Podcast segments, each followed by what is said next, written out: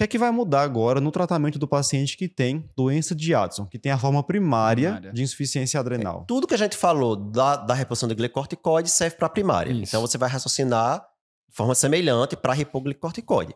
Mas a primária a gente não tem deficiência só de glicorticoide, a gente tem também deficiência mineral corticoide. Então muitas vezes, na maioria das vezes, a gente vai precisar também fazer fludrocortisona, É. que é a reposição do, Do mineral corticoide. Lembrar aí que a fludrocortisona tem efeito mineralocorticoide e não tem efeito glicocorticoide. Né? Então, assim, tem que, do mesmo jeito que a PRED tem efeito glicocorticoide e não tem mineralocorticoide, a fludro é especificamente o efeito é, mineralocorticoide. Né? Então, assim, aí você tem que fazer a reposição dupla. O pessoal ainda fala da história da hidrocortisona que tem esse efeito mineralocorticoide, mas naquela, um Addison mesmo, assim, clássicos, da- boa parte a hidrocortisona É, não você consegue. tem, acho que você tiver um pouquinho ainda de reserva, você até consegue só com a É. hidrocortisona manter. Mas a maioria dos pacientes que a gente vê acaba precisando de fludrocortisona E como também. a gente não tem hidrocortisona disponível assim, né, no mercado para fazer, então assim, tem que história de manipular, É. tem toda essa dificuldade. Lembrar aí que adrenal é uma situação bem crítica, se você der hormônio demais vai fazer mal, se der hormônio de menos vai fazer mal, então assim, É, eu tive um paciente que eu tentei ainda, ele, ele conseguiu manipular, ele ficou bem, do- sintoma, ele, ele tava muito bem, assim, os sintomas sumiram, mas ele persistia com a hipercalemia, não teve jeito, só com a hidrocortisona não resolveu, é, teve que ir pra fluorocortisona mesmo. Exato. É, o guideline da Endo Society ainda destaca que se for uma dose alta de hidrocortisona, como acontece nos pacientes que estão hospitalizados, mais que 50 miligramas dia, aí não precisaria fazer a fludrocortisona. Mas nossos pacientes É, Não, é, ambulatoriais vão ter que fazer. vai ser é. essa realidade.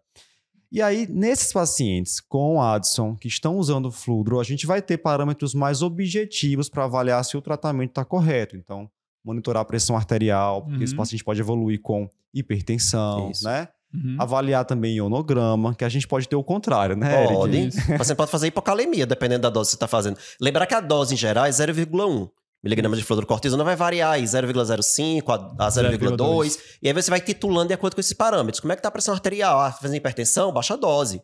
Tá fazendo hipocalemia? Baixa a dose. Ou ah, tá com hipercalemia ainda? Aumenta a dose. Edema também, o paciente pode fazer edema e pode ser um sinal Uhum. para você diminuir a É. dose. Não é todo serviço que costuma acompanhar a atividade plasmática da renina, mas quando ela for checada, a intenção seria manter abaixo de 5. Esse Isso. paciente que a tá em atividade tratamento. traumática às vezes cabe mais na história da hiperplasia adrenal congênita, né, que a gente vai fazer monitorização do que propriamente aqui. É, porque se você for pensar assim, a, a gente não para reposição de glicorticoide a gente não usa cortisol. Para mineralocorticoide a gente usa esses parâmetros que falou. Mas se você tiver disponível atividade de renina, Você pode você usar. pode usar esse hormônio como parâmetro para o acompanhamento da fludrocortisona, mas não do glicocorticoide. Isso. Então vamos, vamos encerrar diferente hoje. Mensagens para casa sobre insuficiência adrenal. O que é que vocês acham que o pessoal não pode deixar de saber dessa condição a partir de agora? Que não é um exame de rotina, como a gente falou, frisar isso de novo, não é para pedir cortisol para todo mundo, só nas situações que a gente falou. Vocês viram que não é um diagnóstico simples, que tem uma zona cinzenta muito grande, né? Então, diagnosticar insuficiência adrenal, às vezes, é complexo, é complicado, então vai precisar do especialista.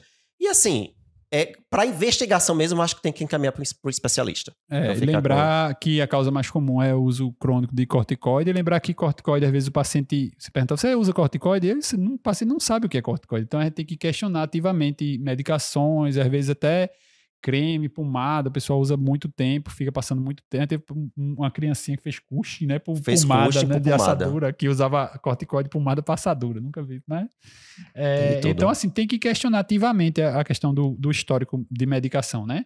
Lembrar do desmame de, de dose de corticoide para evitar a insuficiência adrenal secundária, a primária, né? E, ou secundária e ver a história do, do- da investigação corretamente antes. E aí de- lembrar que a, a- causa principal da primária é o Addison e nunca esquecer de dar uma, uma procurada em outras doenças autoimunes que Boa, possam ser associadas. Addison é. É. muito frequente ter outras doenças Isso. e as, as infecciosas eu acho que vai cair no contexto de paciente ter outro, assim, diagnóstico de, é bem diferente de doenças autoimunes e doenças infecciosas, né? Saber a etiologia, mas para investigar até o paciente sofrendo dá para E uma mensagem muito, muito importante é: fadiga adrenal não existe. É, Massa. Certo? é, Essa- não, Esse favor. diagnóstico não existe isso. Mensagem mais É, importante do não. podcast. Lembrar aí que assim, você, se você usar corticoide, você vai se sentir mais disposto, mais, Uhum. né? Mas assim, você tá de certa forma se expondo aos riscos do uso crônico corticoide, perda massa vários, né? óssea, de outras coisas.